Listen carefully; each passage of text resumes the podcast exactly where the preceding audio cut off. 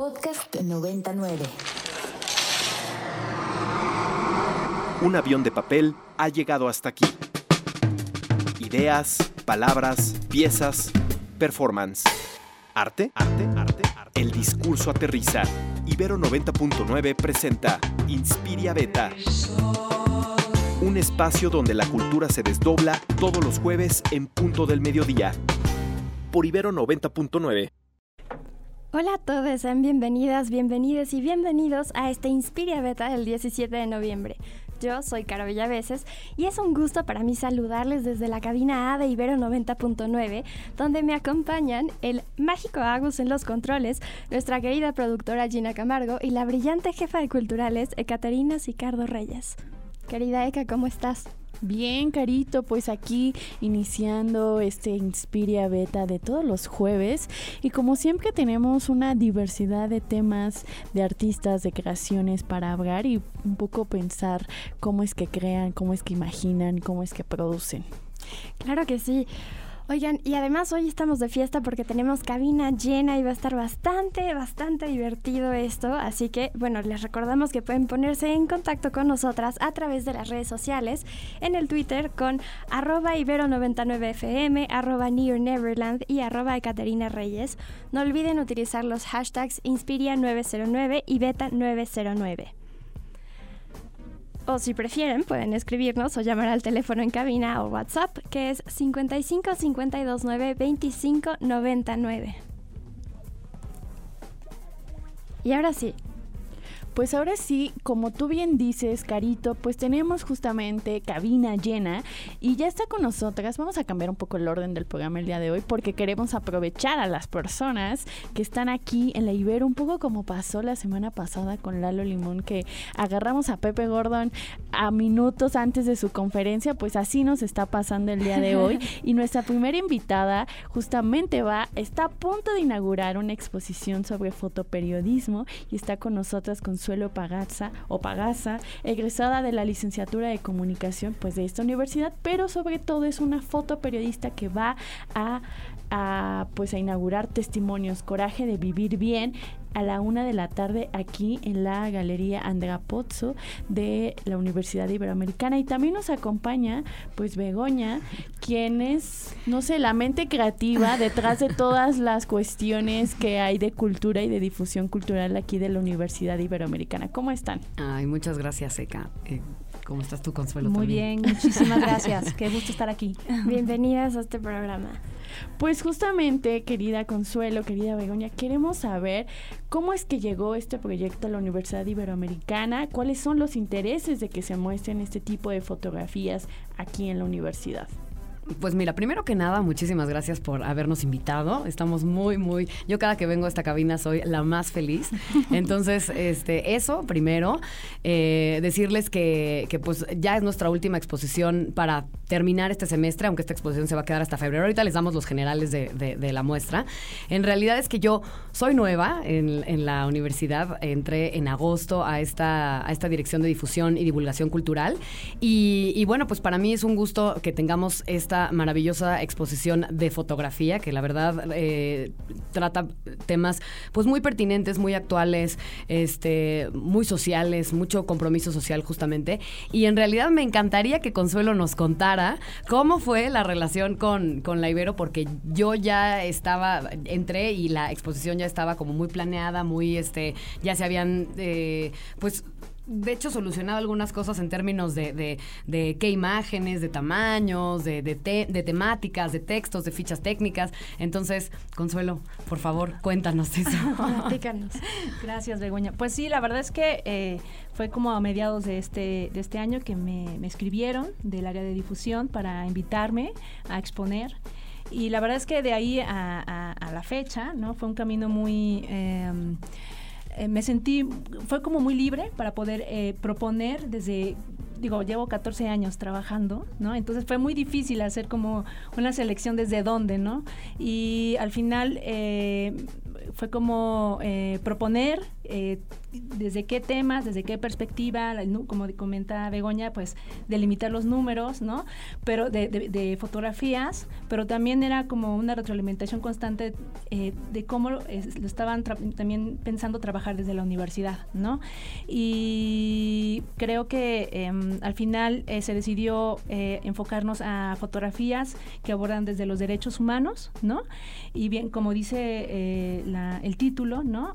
sí son, son historias de hombres y mujeres que desde su territorio, desde sus luchas, desde sus, desde sus comunidades, hacen este contrapeso y desde este empuje que surge del amor y de la indignación ante la injusticia que pueden estar viviendo, que puede ser el tener que emigrar de sus países, el perder sus selvas, la cuestión de los feminicidios, los desaparecidos. La gente sale a las calles y, denuncia o buscan en fosas clandestinas o están apagando incendios en Cherán, ¿no? Y creo que eh, al final eh, eh, trabajar de la mano con el, con el área de difusión fue muy enriquecedor porque como les comentaba fue una retroalimentación y estarnos espejeando ver hacia dónde poder también ir delimitando y, crear esta, esta exposición. Consuelo, platícanos cómo... ¿Cómo fue el proceso de tomar una pieza que no está hecha precisamente para estar en una exhibición? ¿Cómo fue este proceso o sea, de, de, poner las fotografías en otro medio de, de exposición? Uy, eh, fue bueno, sí, es que este, estos meses también han sido, y eso es lo bonito, ¿no? Eh, eh, de mucho aprendizaje, ¿no? De, enfrentarte en otros espacios en los que, pues tú cuando trabajas no estás pensando en voy a exponer, ¿no? O sea, claro, si, si, si se da estas oportunidades maravillosas, pues adelante, pero no es como tu primera prioridad. Entonces, sí, sí, fue como sentarme, tratar de ver eh, como desde dónde podría yo proponer el, trabajo que, que he estado haciendo, ¿no? Y primero fue un trabajo muy difícil, digamos, pero interesante, eh, poder decidirme que fuera derechos humanos, ¿no? Y ya después toda la selección de material, ¿no? Porque de repente tú quieres que, eh, que tu material llegue a más personas, que, que haya esa interacción y bueno, es imposible.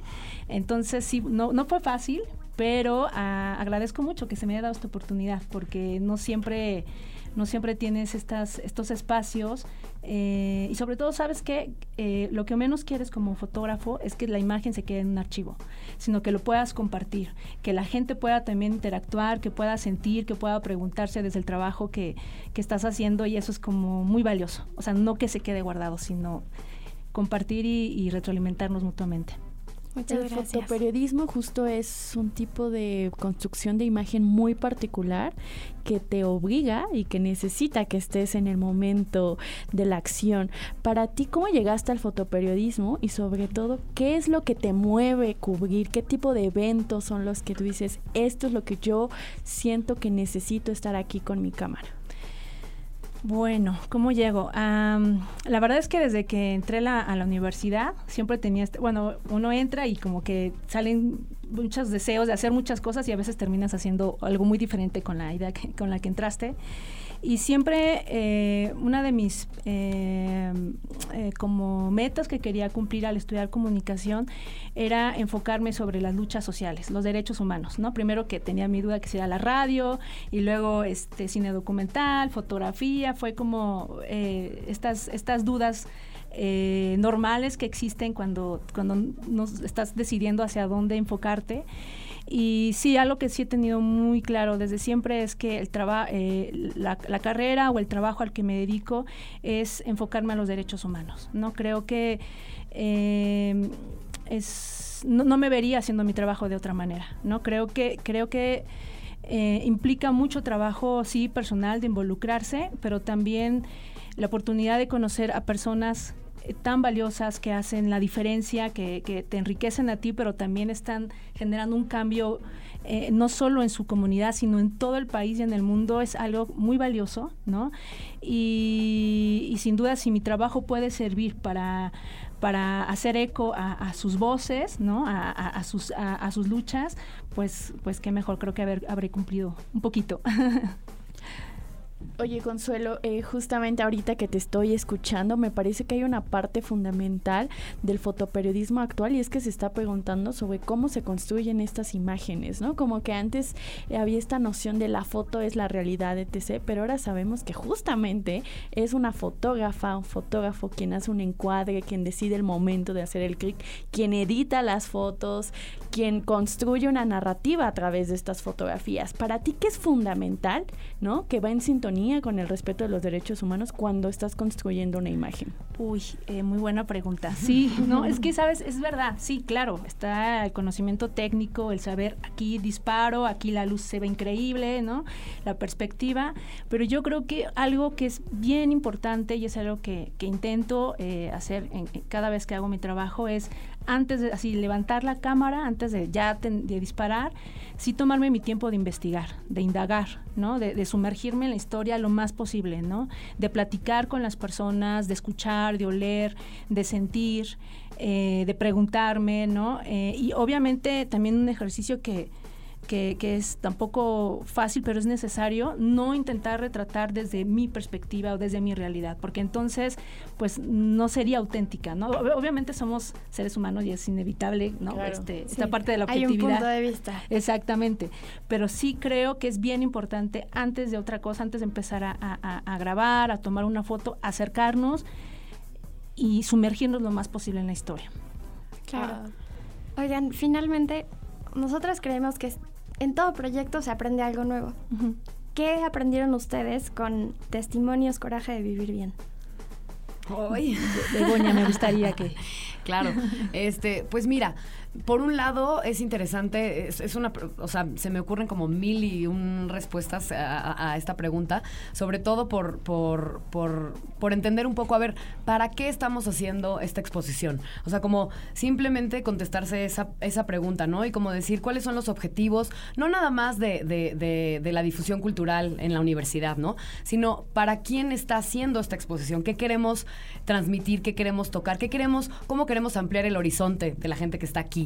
Eh, y, que le, y que le resuene o, que le haga eco o que, o que le haga pensar qué pasó ahí. Yo no pude estar o nunca he estado ahí, pero no, y no sabía que la realidad era esta o aquella, ¿no?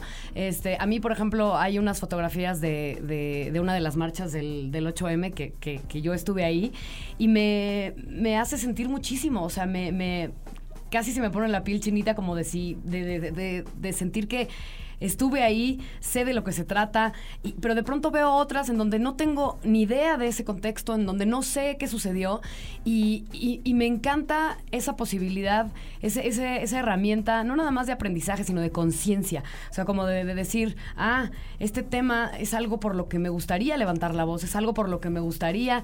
Entonces, em, me gusta mucho que, estamos teniendo este tipo de, de exposiciones y tenemos de verdad como muy variado y hay un balance que en entre, entre entender que es una galería universitaria y que, y que queremos que los, los, este, los alumnos lo entiendan así, pero que también queremos hacer una vinculación con egresados, como este es el caso, ¿no? Como a ver qué está pasando con la gente que vino a esta universidad, dónde está parada. Y, bueno, también ya una, eh, como, con miras al futuro, pues un tema más de, de quizá también algunas exposiciones internacionales o algunos este, convenios con universidades en otros lugares en el mundo. Entonces, como que para mí es el aprendizaje de, ver un poco dónde está, dónde, estamos parados, qué estamos haciendo y, esto, esto como de poder medir, ¿no? Los, los cortos, los medianos y los largos plazos en, términos de, planeación y, de, programa expositivo. Muchas gracias. Sí, creemos que el situarse ante una exposición, sea cual sea el, el proyecto que cada uno tenga o el trabajo que tengas que hacer, es bastante interesante. Entonces, gracias por compartir eso con nosotras y ahora sí, Consuelo. Uy, bueno, eh, muchas cosas, ¿no? La verdad es que de entrada... La principal. exponer, eh, eh, pues en la universidad de la que soy egresada, ya es, me siento muy agradecida, la verdad, porque pues, ya de un ratito que salí y regresar y ahora exponer y compartir parte del trabajo que he hecho, pues me hace sentirme muy emocionada. Em, te hace verte ¿no? desde otra perspectiva, aunque ya lo habías visto, pero regresar y decir, bueno, aquí yo estaba como estudiante, recuerdo estos momentos y ahora estás aquí pues compartiendo, ¿no? Y también eh, lo, que les platicaba un ratito, en ese, em, creo que eh, fue mucho el aprendizaje en lo personal, ¿no? En centrarte, ver tus fotos, hacer la selección y también esta retroalimentación que tenía con, el área de difusión, ¿no? Que también la manera en cómo ellos estaban eh, percibiendo las fotos, sus puntos de vista, ¿no? También cuando eres fotoperiodista independiente muchas veces estás muy muy acostumbrado a hacer todo tú, ¿no? Y aquí dejar de también llevar y escuchar y aprender también creo que es bien valioso y, es una cosa con la que también agradezco mucho. Y pues también completando un poco lo que decía Begoña, ¿no? Creo que eh, ahorita, em, ya sea las personas que nos puedan acompañar, que ojalá se animen muchos, eh, y las que puedan ir posteriormente, sí saber eh, su interacción con la fotografía, ¿no? Que, que les hace sentir, que les hace pensar. Creo que pues eso hace que la foto esté ahí viva y que no, no, no se quede ahí guardada. Muchas gracias. Pues les contamos que la inauguración de Testimonios Coraje de Vivir Bien es hoy mismo, precisamente en unos minutos, ya no es una hora, pero en unos minutos. Así que no las retenemos mucho más, pero muchísimas gracias por venir y platicar con nosotras. Éxito en esta inauguración. Sí, solamente que nos recuerden eh, pues cómo podemos visitar la exposición si alguien que nos está escuchando está interesado y también hasta cuándo podemos ver esta exposición. Claro que sí. Pues eh, la galería eh, Andrea Pozzo está ubicada como si salieran hacia la puerta 3 de esta universidad. Es, forma parte del edificio de la biblioteca, este edificio circular muy grande. Es así un pues un ventanal gigantesco que muchas veces no pelan, así que por favor vengan. Este, y para la gente que nos escucha de afuera, también podemos eh, recibirlos, nada más necesitamos que nos manden un correo a, al siguiente correo que es CCRA, que es eh, Coordinación de Creación y Reflexión Artística, o sea, esas son las siglas, arroba ibero.mx y que nos soliciten eh, ya sea pues una visita guiada, digo, pudiéramos hacerlo si, si se juntara un grupo, o que nos, que nos soliciten que quieren venir para poderles generar un folio de, acceso con estacionamiento, etcétera, etcétera, ¿no? O folio para entrar por la puerta peatonal también. Y va a estar hasta el 23 de febrero. Entonces, bueno, pues hay, hay tiempo de verla. Claro. Entonces, ccra.ibero.mx, ahí manden su correíto si quieren entrar aquí, si no son estudiantes de esta universidad. Pues Begoña eh, Irazabal, quien es nuestra coordinadora de aquí de difusión cultural de la Universidad Iberoamericana, y Consuela Pagazo, quien es la fotoperiodista que va a exponer justamente en esta exposición. Muchísimas gracias por acompañarnos. Gracias a ustedes. Sí, no, muchísimas gracias. Los esperamos. Pues Carito, ¿qué te parece si vamos un poco con, con qué se mueve aquí en la onda cultural esta, estas semanitas? Claro que sí, vamos a platicar de las noticias culturales que les tenemos preparadas. Y la primera es que se va a celebrar el tercer encuentro internacional Infancias y Adolescencias Libres y Diversas y va a tomar lugar del 16 al 19 de noviembre en la CASUL, la Casa Universitaria del Libro. La temática que eligieron para este año es Crecer de golpe, violencias en las infancias. ¿Qué te parece, Eka? Está súper chido este, este evento, me parece fundamental en los tiempos actuales, en los que creo que todavía no entendemos que las infancias y las adolescencias son personas con agencia, con voz propia, con deseos, con propia capacidad de autonarrarse, ¿no? Y que pues es fundamental. De hecho hay unas cosas muy interesantes por ahí, por ejemplo, hay varios espacios de activación y por ahí se va a discutir el libro Yo Nena, Yo Princesa. También habrá la conferencia Infancias desobedientes, cuerpos que incomodan, liderada por la autora argentina Gabriela Mancilla. Estará también la periodista y fotoperiodista Frida Guerrera también presentando sus, sus trabajos sobre la infancia. Entonces, de verdad, es algo que les recomendamos seguir, sobre todo si son eh, por ahí, si alguien de nuestros radioescuchas tienen hijas, hijes o hijos, pues por favor, es necesario pues un poco romper el adultocentrismo y centrarnos en conversaciones sobre cómo hablar con las infancias y las adolescencias. Me parece magnífico. Y pasando a la siguiente noticia cultural que les tenemos es que van a haber funciones especiales de Ambulante 2022 en la Cineteca Nacional. Estas empezaron ya hace dos días, el 15 de noviembre, pero van a seguir hasta el 20 a las 7 y media y se van a presentar seis funciones gratuitas especiales de las películas de la gira ambulante. Entonces va a estar bastante bastante chido. No sé si ustedes ya hayan ido a ver alguna o tengan tiempo hoy, pero creo que vale la pena. Pues para quien se perdió, digamos, ambulante en su edición normal, pueden asistir justamente a las siete y media a la Cineteca. Yo digo que está súper padre porque es en la parte del el aire libre. Entonces agarran su tapetito, se tapan, se abrazan, agarran sus palomitas o se llevan su lunch y pueden ver grandes documentales. Eh, algo increíble de ambulantes que es justo esta, este apoyo primero al género documental como fundamental en la producción fílmica y muchas veces son los que más tienen, o sea, creo que todas las películas tienen problemas de distribución, pero los documentales tienen como tres veces el problema de distribución, así que gracias a estas giras también es que se pueden conocer. Y otra, pues esto del apoyo al documental mexicano y justamente estos van a ser documentales contemporáneos que van a abordar desde música, migración y pues, eh, perdón, eh, procesos de resistencia y resiliencia de los pueblos originarios. Claro, eso, eso no es una película que se va, una temática que se van a encontrar en una película palomera, así que yo creo que es momento de que vayamos a la cineteca a disfrutar del aire libre. Y ahora sí, una noticia un poquito más musical es que el cuarteto híjole, no sé si lo voy a pronunciar bien. Yo tampoco, tengo dudas. intentemos. Janasek de la República Checa se va a presentar este sábado 19 de noviembre a las 19 horas, vean, qué congruencia, en el Museo Caluz. Y bueno, este cuarteto fue fundado en el 47 por estudiantes del Conservatorio de, de Brno, de la ciudad de Brno. Y bueno, está nombrado en honor al compositor checo Leos Janasek. Y, bueno, va a estar increíble, va a ser en el museo y, y tiene una tradición interpretativa bastante amplia. Sí, de hecho tienen 70 años de vida el cuarteto. Y esto está increíble porque justamente es una gran oportunidad que ver que nos muestra el Museo Caluz. Y que bueno que como ustedes saben ya son aliados aquí de 99 y vamos a tener pues toda su agenda también de este lado. Y para anunciar algo que es local también y que es de casa en cierto en cierto sentido pues es que Isaac Torres quien ustedes podrán escuchar todos los miércoles en punto de las 4 de la tarde en su radio Chilango ahí como conductor pero ahora está como artista en su faceta de artista y está presentando su exposición Nuevo Desorden Mundial, una instalación de Isaac Torres que va a estar en el Centro Cultural Hangar a cargo del Centro de Estudios Críticos de Cultura Contemporánea que va a abrir mañana, no es cierto, que abre hoy a las siete y media de la noche y podrá ser visitado hasta el 10 de diciembre a través de diversas activaciones. Esto es en la ciudad de Querétaro,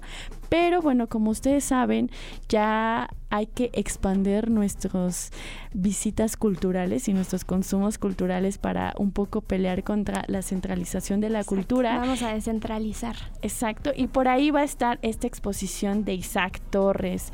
Esto está bien padre porque justamente eh, su obra artística explora las formas en que se construye la memoria histórica y política de la modernidad a través de ensayos visuales que se despliegan desde distintos medios, principalmente desde la gráfica, la instalación y mediante investigaciones transdisciplinarias. Esto es bien chido, Caro, porque a mí me parece que una cualidad que tiene increíble la investigación artística es que te permite a través de diversas disciplinas, medios, ¿no?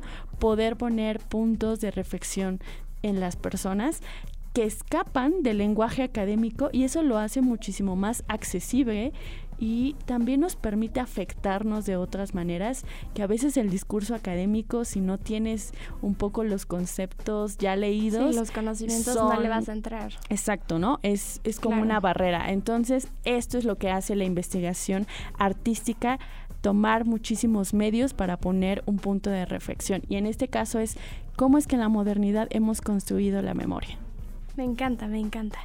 Oye, ¿qué te parece si nos vamos al primer corte? Bueno, más bien al único corte de media de este programa.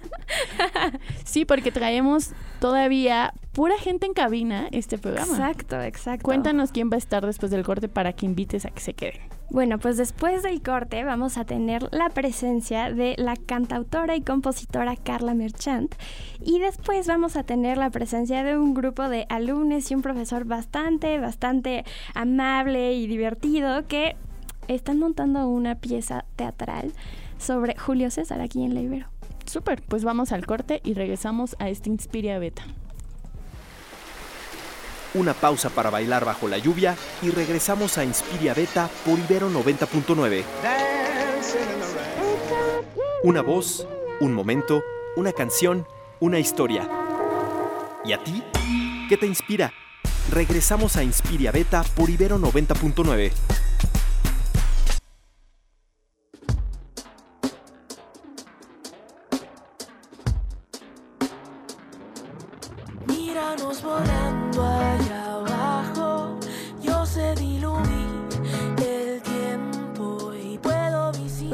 ahora saben cómo se viven los milagros.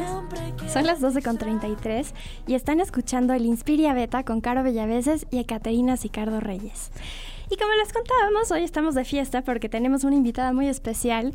Ella es compositora y cantante de la canción que acabamos de escuchar. Su nombre es Carla Merchant, es una artista que tiene más de un millón de views en videos de música original, nada más y nada menos quien ha compuesto canciones con personajes como Juan Solo, Mónica Vélez, Visitante de Calle 13, y además de componer canciones increíbles de manera independiente con compañía- compañías como Sony Music, Westwood Publishing y Sony ATV, y presentarse en varios lugares del mundo y, y de México, es miembro votante de los Latin Grammys.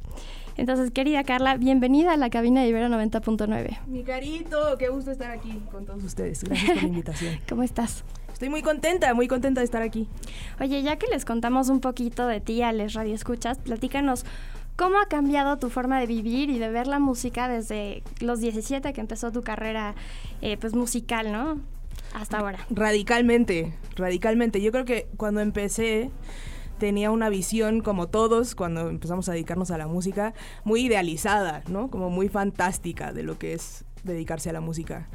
Y ahora, con todo este trayecto, creo que tengo una visión mucho más realista de lo que implica, como de los sacrificios, que los sacrificios en realidad de dedicarse a la música para mí son sacrificios bellos. Pero no es tan fácil como uno piensa. no es tan fácil como uno piensa definitivamente, y menos siendo artista independiente. ¿no? Claro, oye, y bueno, la música es un canal de comunicación, de catarsis, de expresión, pero ahora, ¿qué tipos de mensajes te parece que deben estar en las canciones o que ya están sonando en las canciones de esta época? Pues yo siempre creo que las canciones tienen que ser un reflejo de la época de todos los problemas y las temáticas que se viven, ¿no? Una cosa que me parece muy importante es que pues el 90, fácilmente el 90-95% de las canciones hablan de amor o de desamor, ¿no? Claro. Y ahorita estamos como en una época de transición de la forma de relacionarnos, ¿no? Estamos como cuestionándonos si la manera en la que nos relacionamos normalmente es la correcta. Y creo que sería muy positivo que eso se viera reflejado en las canciones, ¿no? Que habláramos de otros tipos de amor, menos posesivos, menos tóxicos, menos adictivos. ¿no? Menos románticos, por decirlo así. Pues sí, no sé si menos románticos, es que el romance es bonito. Sí, ¿no? pero, pero esta idea que tenemos, ¿no? Del romanticismo como, como pintado de color de rosa, que todo el tiempo tiene que ser perfecto. Bueno, es que lo que pasa con el amor romántico como lo conocemos es que está lleno de machismo y de posesión y de muchas cosas que tienen poco que ver con el amor. Y eso se ve muy reflejado en las canciones, ¿no? Exacto. Y entonces creo que es momento de que ya no sea así. Claro. Y también está esta parte de que al escuchar las canciones así las repetimos y, y nuestro inconsciente lo, lo asume, ¿no? 100%. es muy diferente pues leer algo críticamente y te puedes separar un poquito, ¿no? Porque dices como, bueno, ves una película y te separas, pero la música tienes una conexión como tan extraña y tan intensa que, que ya es parte de, de lo que, de la forma en la que piensas o en la forma en la que hablas. De pronto te puedes encontrar citando alguna canción y, y dices, ay, espérate, es mi visión, no es lo que aprendí de la canción. Totalmente. Y bueno, a ver, tú platícanos, eh, ¿cómo supiste que querías dedicarte a la música? ¿Y por qué sí o por qué no lo seguirías haciendo? Qué buena pregunta. En realidad lo supe creo que desde que tenía uso de razón. O sea, cuando yo tenía cuatro o cinco años que te preguntan tú qué quieres ser de grande, yo siempre, siempre, siempre dije como cantante, antes de que supiera que existía la composición de canciones y la música, siempre fue parte de mí, aunque nadie en mi familia se dedica a la música ni nada parecido. em, como que siempre fue parte de mi vida, siempre tuve un llamado hacia la música. ¿Y por qué, por qué sí me seguiría dedicando y por qué no? O sea, yo tengo muy claro que la música es mi camino, ¿no? O sea, no me veo haciendo ninguna otra cosa. Todo en mi vida gira en torno a la música. en diferentes áreas o diferentes ramas. Entonces, pues, ¿por qué sí? Porque es mi pasión más grande en la vida, ¿no? Y creo que, creo que es necesario seguir nuestros sueños y lo que nos dicta el corazón. ¿Y por qué no? Pues porque es una industria muy pesada, ¿no? Que tiene, o sea, en realidad la industria musical a veces tiene poco que ver con la música en sí. Y eso es un camino complicado pero no lo suficientemente complicado como para desistir, en mi caso. Ok, Nos encanta. Oye, y platícanos un poco cómo, cómo llegaste a ser parte del jurado de los Latin Grammys. ¿Cómo llegué? Ese fue un proceso muy bonito. Pues, o sea, en realidad yo siempre tenía como la aspiración de formar parte de la academia porque me parece muy importante, además de estar activamente eh, involucrándome en la música, eh, ser parte como de un cambio de conciencia dentro de la industria musical, ¿no? Eh, y que el criterio tenga más que ver con los criterios musicales que con cualquier otro tipo de criterio. Entonces, pues tomando eso en cuenta, para formar parte de la academia hay varios tipos de membresías, ¿no? Eh, ser miembro votante, que es lo que el honor que me concedieron a mí, es como la, la, más compleja dentro de todas. Y pues es todo un proceso. Tienes que tener una cantidad de créditos y tienes que tener un currículum específico y entonces bueno, eh, hay todo un proceso de solicitud y pues eros aquí, eros aquí. Súper. Y, y, bueno, ¿qué nos puedes decir de esta nueva edición? ¿no? Ya, ya pronto van a ser. Sí, eh, pues creo que es un gran año para la música. Yo estoy muy contenta con, con todos los nominados y con toda la música que salió. Creo que hay grandes nuevos artistas nominados también. Eh, pues yo estoy muy contenta. Vamos a ver cuáles son los resultados. Claro. Eh, también nos parece interesante la postura que tomas, ¿no? Saber cómo, cuáles son los criterios y también lo que estabas diciendo de que la música necesitamos nuevas temáticas, nuevas temáticas sí, sí, sí. sobre todo. Sí, ¿cuáles, ¿cuáles son tus criterios justamente para, para decir, este es mi gallo, ¿no? Uh -huh. Y esta persona le ha puesto.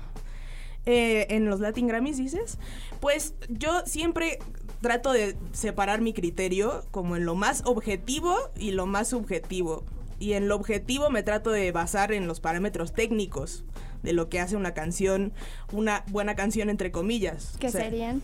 Que sería que, que, haya congruencia, que haya prosodia, que la producción sea una producción buena, que el mensaje eh, sea un mensaje positivo, que la letra esté bien escrita, que tenga una estructura congruente, etcétera, ¿no? Por ejemplo, ¿qué es la prosodia? Cuéntanos. La prosodia, qué buen, qué buena pregunta. la prosodia en la canción tiene tres definiciones. Una es que todos los elementos de la canción, es decir, la melodía, la armonía, la letra y el ritmo, comuniquen lo mismo, que todas estén en función del mensaje. Otra es que haya un engranaje perfecto entre la melodía y la letra. Es decir, que no haya sílabas de más ni de menos, que se complementen y que entre sí se hagan brillar. ¿no? Y la otra tiene que ver más con la palabra, es decir, el, uso correcto de la palabra, que no haya acentos cruzados, que no haya problemas gramaticales, que la palabra esté, esté bien empleada en la canción. Entonces, con todos esos criterios, entre muchas otras cosas, ¿no? Y luego está como la parte subjetiva, que es qué, ta qué tanto me mueve a mí o no la canción, ¿no? Eso también definitivamente lo tomo en cuenta. Claro, ahorita que estaba escuchando lo de la prosodia, me pregunto cuántas rolas que me gustan de verdad cumplen la prosodia. y yo así de, mmm, no sé si Juan Gabriel lo cumpliría, pero sí, eso no significa. Juanga es el rey de la prosodia. Sí, Juanga wow. es wow. el maestro de la prosodia. Yo siempre lo pongo de ejemplo. Qué sí. chido. Bueno, entonces, genial. ya no me siento tan yo así de la prosodia. Oye, Carla, pues para ir un poco cerrando, pero también cuéntanos eh, cómo es para ti uh -huh. eh, esta negociación siempre como con la escena independiente en uh -huh. México a través de la música.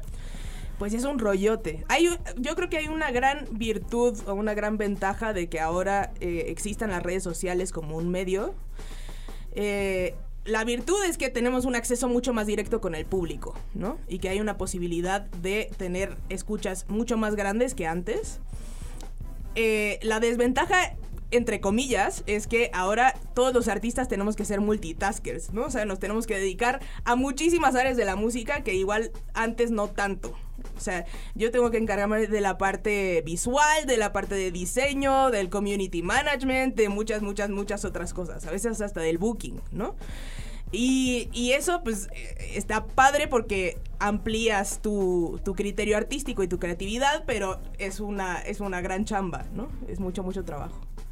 Claro, pero supongo que también sirve para, o sea, dentro del de, el slang, para que no te vean la cara. O sea, para Sí, saber totalmente. exactamente, pues, qué es lo que está pasando, ¿no? Y ya tú lo manejas. Totalmente. Aunque también, lamentablemente, creo que ayuda a la precarización del asunto, ¿no? Porque es que ahí van cinco o seis trabajos que los está cumpliendo solo una persona y por un mismo sueldo, que también eso debe ser muy complejo, como sabemos los sueldos dentro de la música, ¿no? No es lo mismo como un trabajo asalariado, siempre tienes que estar negociando con los pagos, ¿no? Definitivo. pero no es por desanimarlos, sino más bien para invitarles a que eh, pues que la industria musical también cambie, ¿no? Y se ponga las pilas con los derechos para las músicas y los músicos. 100%, 100%.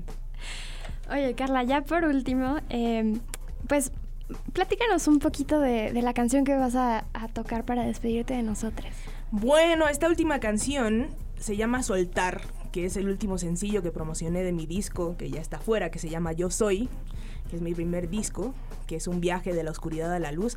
Y este sencillo acaba de estrenar lyric video en YouTube y en todas las plataformas digitales. Y pues es una canción que como el título dice, es para soltar. ¿Vas a soltar? Y entonces, pues nada, espero que les guste. Claro que sí. Antes, cuéntanos cómo te encontramos en redes sociales. Me pueden encontrar como Carla Merchant, Carla con C de casa, Merchant con T de Tomás al final. Y estoy en todas las plataformas digitales. Escuchen el disco, cuéntenme qué les pareció y ahí nos estamos escuchando. Claro que sí. Entonces, soltar.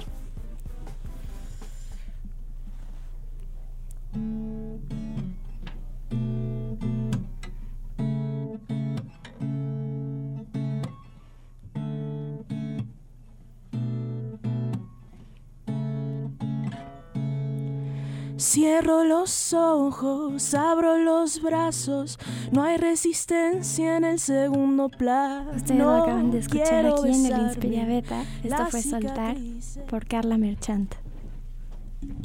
Muchísimas gracias. Gracias a ustedes.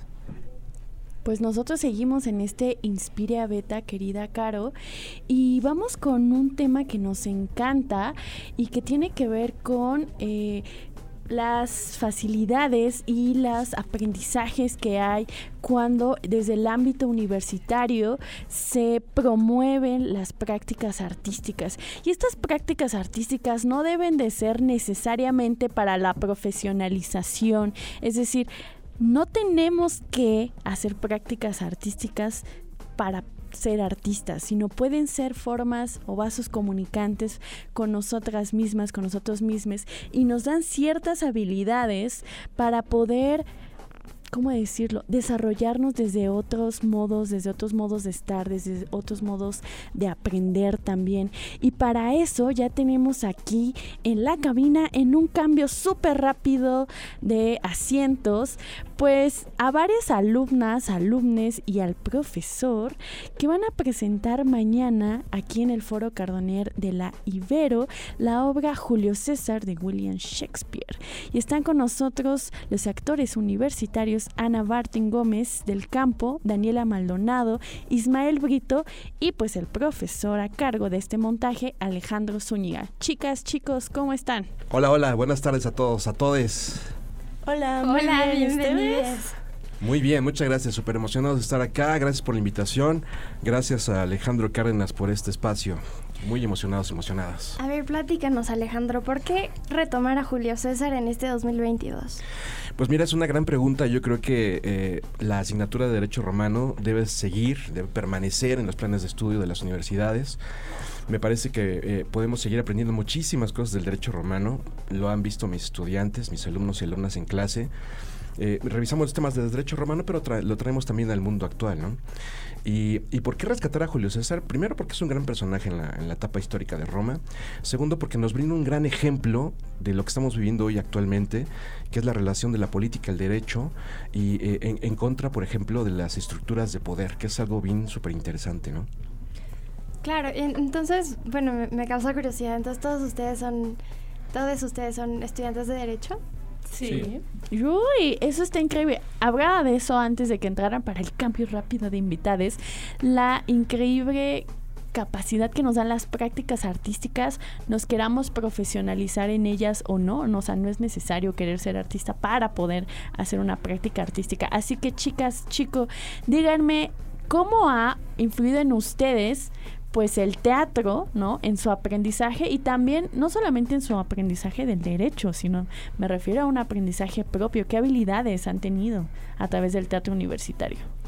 Pues yo creo que aprender derecho desde algo artístico es increíble porque es otra forma y siento que es algo pues algo que se te va a quedar como experiencia toda la vida y es algo de lo que vas a recordar pues siempre y al final de cuentas son esos aprendizajes lo que te queda siempre. Entonces creo que el llevar el derecho al teatro y a lo artístico pues también es otra forma de aprendizaje que yo recomendaría muchísimo.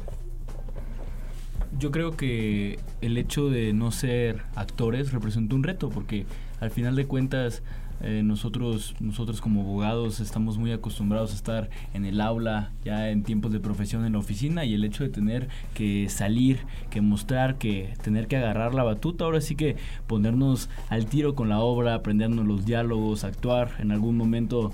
Esperemos que no nos toque, pero si se nos olvida tener que improvisar, yo creo que va a demostrar algo que los abogados podemos ser multidisciplinarios, que podemos hacer muchísimas cosas y, y el hecho de tener que aprender los diálogos también se nos puede hacer un poco más fácil por el hecho de tener que aprender los artículos completos para exámenes y todo. Entonces yo creo que va mucho de la mano con lo que hemos aprendido, con lo que llevamos en uno o dos semestres, dependiendo el, eh, el salón y, y, con lo que vamos a seguir aprendiendo. Va muy bien y, y nos va a seguir ayudando para nuestro crecimiento. Eh, la verdad yo creo que no importa exacto como justo lo que estés estudiando o a qué te dediques, sino como que las prácticas artísticas te llevan como a aprender de alguna manera diferente. Y por ejemplo nosotros de una u otra manera nos tuvimos que aprender el tema del que estábamos hablando, porque justo como dicen, esperemos no, pero pues si tenemos que improvisar, pues tenemos que saber de qué estamos hablando. Entonces sí, creo que es una manera muy dinámica de aprender y yo lo recomendaría desde luego. ¿Cuáles son las ventajas? No sé si son ventajas. Um, estos como decir, aprendizajes eh, fundamentales, importantes que nos entrega el teatro universitario. Ustedes, digamos, ¿qué les dejó el teatro universitario? Uy, yo desde luego diría que trabajar en equipo, porque, o sea, para sacar la obra adelante si es un equipo, no podemos de que depender de uno solo, porque pues si no la obra no tendría chiste. Entonces sí, eso, desde luego. Yo me quedaría un poco con el tema de la vivencia. Al final de cuentas, la universidad pues, no, solo son clases, también es vivencia. Estar en, en la Ibero no solo es estudiar en la Ibero, sino es vivir la Ibero, ¿no? Entonces, por esa parte, el hecho de tener la oportunidad de, de conocer los distintos teatros, auditorios que podemos tener, actuar y, y ver las herramientas que la misma universidad nos da pues es nos conocer gente de, de, otros semestres y poder trabajar, trabajar con ellos y hacerlo de una manera tan particular como es una obra de teatro, yo creo que es algo que nos deja muy enriquecidos. Sí, yo creo que el, el estar haciendo la obra, pues te enseña a trabajar en equipo, que creo que es muy importante para, para la vida pues profesional y en general y me, me enseñó eso, a, a com comprometerte con tu, con tu equipo, con tus compañeros y pues a vivir experiencias, que al final de cuentas pues eso es lo que la universidad te, da, te deja, experiencias.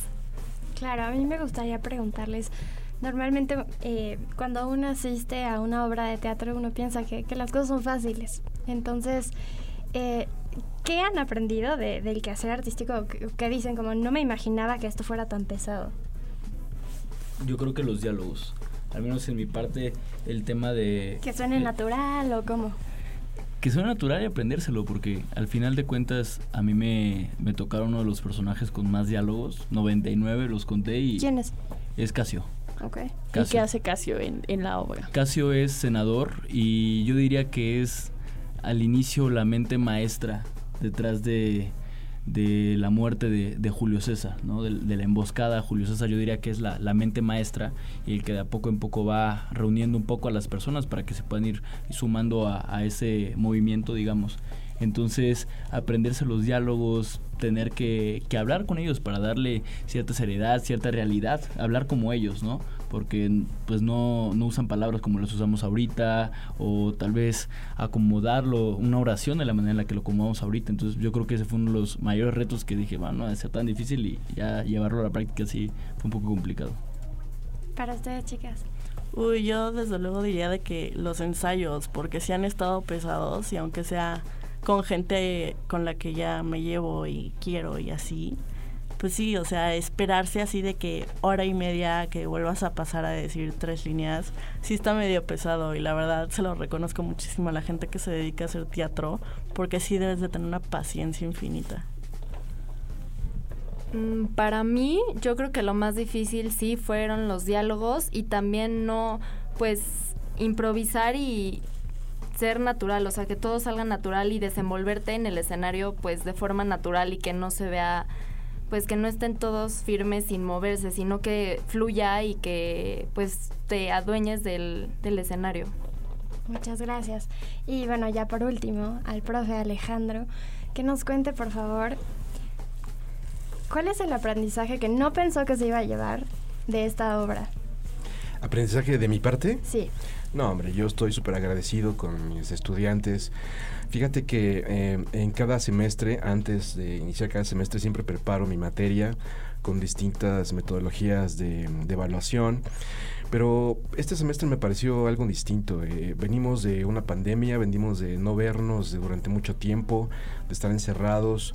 Yo quería hacer algo distinto. Entonces les propuse hacer esta obra de teatro. Afortunadamente están un poquito locos igual que yo y aceptaron. Y este, y, no, hombre, no, me voy a llevar una gran experiencia, un gran trabajo en equipo, gran colaboración. Yo aprendo todos los días de ellos y de ellas. Estoy súper contento y súper agradecido con que hayan creído en este, en este pequeño proyecto. Y bueno, ya vendrá el semestre de primavera y también ya se nos están ocurriendo cosas interesantes por hacer. Yuhu, pues qué padre que haya una inclusión de las prácticas artísticas a las formas educativas generales. Creo que nos abren, les abren a los alumnos las posibilidades de experimentar desde otros puntos que no sean las académicas, ¿no? Y que hablábamos hace un rato de las, de las potencias que tienen las investigaciones artísticas para abrirnos también desde los afectos, que seguramente todos ustedes fueron afectados por sus personajes, fueron afectados por por sus compañeras, compañeros, ¿no? Y bueno, ya vamos a cerrar este programa, pero a mí me gustaría que rapidísimo, en un minuto tienen, nos definan qué les hizo pensar William Shakespeare. Dani. Mm, híjole. Puede ser una palabra. Eh, sabiduría. Ok. Em, yo la verdad me iría con que me hace falta más vocabulario. eso, eso es buena. Ajá, eso es muy buena. No, eso nos ayuda a la literatura. Fácil. Shakespeare es complejo, ¿eh? Tenemos que hacer una adaptación ahí al vocabulario shakespeariano porque está bastante complejo. Eso está increíble. creerías que gente de derecho pues se dedica a leer todo el rato, ¿no? Pero pues sí, hay palabrillas ahí que pues hay que buscar. A mí me dio inspiración. Inspiración porque esta es una readaptación que hace William Shakespeare eh, en base a distintos distintos este, eventos que sucedieron antes de sus tiempos también, ¿no? Y, eso eso es llenar eso es pensar que él está lleno de cultura y yo creo que es algo a lo que no solo los estudiantes de derecho, sino que todos los estudiantes en general de cualquier carrera debemos aspirar a tener el tema del conocimiento, el tema de la cultura, saber de dónde venimos. Para nosotros estudiar derecho romano, estudiar eventos como lo que sucedió es, es algo muy fructífero porque al final de cuentas es ver las raíces de dónde surge el derecho y más en Roma. Roma que tenemos específicamente una materia para eso, para conocer y sin duda alguna es algo que nos sirve mucho. Pues muchísimas gracias chicos, chicas, chiques.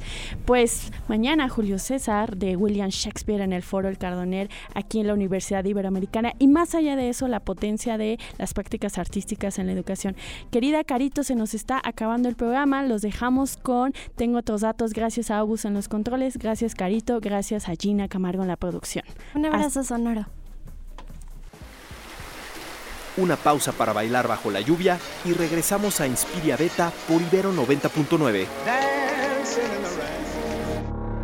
Para más contenidos como este, descarga nuestra aplicación disponible para Android y iOS o visita ibero909.fm.